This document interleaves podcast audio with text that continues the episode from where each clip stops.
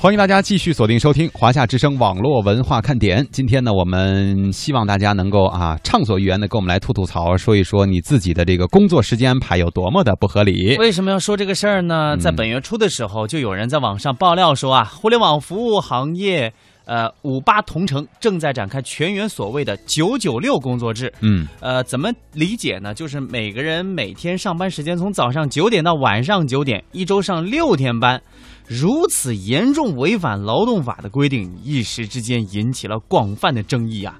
在五八同城首席执行官姚劲波的微博评论当中，有不少疑似五八同城的员工要求姚劲波解释所谓的“九九六”事件。我们来听一下记者的报道。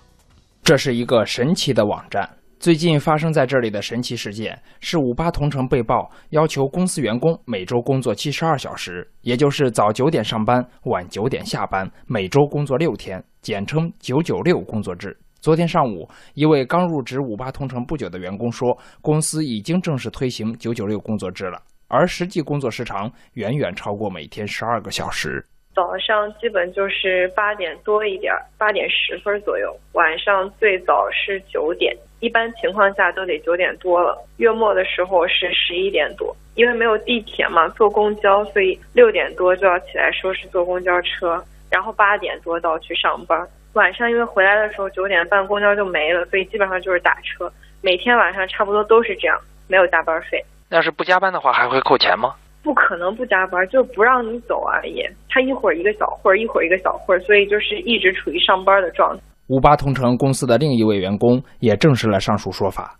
他说，此前就听到了风声，在天津等地的多个分公司已经开始实施“九九六”工作制了。九月一号上午十一点，该员工所在的北京分公司也正式通知，从本月起，全体员工要按照“九九六”工作制来加班，而且是无偿的。昨天说了之后，员工问了九九六，比如说我家远啊，我我可能有事儿啊，请假也太突然了，怎么怎么样？怎么说呢？就是这个是全员的一个行为，然后呢没有特殊的。如果比如说孕妇啊，或者说一些家员可能九点之后回家没没公交车呀什么的，可以特殊说明请假，但是这个是按请假去走，有年假请年假，没年假请倒休，然后实在什么都没有就走事假。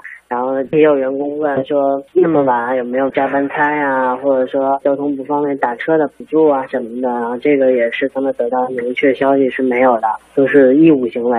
据了解，五八同城以前也会有个别部门实施“九九六”工作制，比如销售部门，但像现在这样要求公司两万多员工全体“九九六”还是头一遭。五八同城员工认为，公司这么做可能是因为面临业绩上的压力。其实从 Q 二的财报上来看的话，它还是有了一定的增长，但它的增长幅度可能与它一五年的增长幅度没有那么大。我得到的消息啊，导致的股票就是在美股也下降了很多，然后呢，对于公司整体的收益啊各方面都受到了一些影响。所以呢，那这样的话呢，公司增加员工的工作时间，特别是销售的工作时间，再去多联系客户，然后多去为公司去创收。昨天下午，五八同城公司公关部的负责人向记者发来了一份书面的情况说明，其中称，对于互联网公司来说，每年的九十月份都是平台业务流量的高峰阶段。为了应对这种业务高峰，每年的九十月份都会有常规性的动员，集团并不会强制要求所有人一定要按照九九六的规定来安排工作。不过，对于公司所称的动员而非强制的说法，一些员工并不买账。有员工说，每天的任务量根本就不是八小时甚至十二小时能完成的。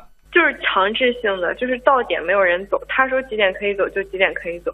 我入职不到半个月，今天是第一天休息。我同事说他来了一个月，一整个月都没休息。他说要赶业绩，所以要加班。而更多的人却认为，这其实是五八同城的变相裁员之举，希望借此逼迫一些员工主动辞职。五八同城员工说，据他了解，公司 CEO 姚劲波在一个内部微信群里表达了要让一些人离开的想法。他透露，CEO 姚劲波还在微信群里告诫公司管理层，对于员工的反弹意见，具体负责人不去解释、不去引导、不去说明公司为什么要搞得大家这么紧张，这些意见自然会发酵，这是基本的管理水平。有网友说，在劳动市场上，卖家永远不如买家精。由于五八同城下达实施九九六工作制的通知全都是口头传达，既没有书面文件，也没有发任何相关的邮件，很多员工除了在姚劲波的微博评论里发泄一下情绪，似乎也拿不出更多的办法。五八同城的员工表示，虽然自己也很不满，但迫于生活压力，并不敢轻易辞职。北京诺威律师事务所杨兆全律师认为，五八同城的做法从根本上违反了劳动法的规定。但面对这种局面，员工并不是只有坐以待毙。员工啊，可以通过这个诉讼和仲裁的方式，要求获得自己的正当的权益。这些员工之间呢，也可以互相的举证，来证明呢公司存在违法的劳动用工的安排。这些呢，都会得到仲裁庭的支持。还有一种办法呢，可以向当地的劳动监察部门进行举报。劳动合同法规定呢，如果说单位呃应该支付加班费用没有支付的，单位应该支付这个费用的一点五倍到两倍的补偿。这样一来呢，这个费用还是相当的可观的，对公司来讲呢，也应该是一个比较大的一个处罚。那么劳动行政管理部门呢，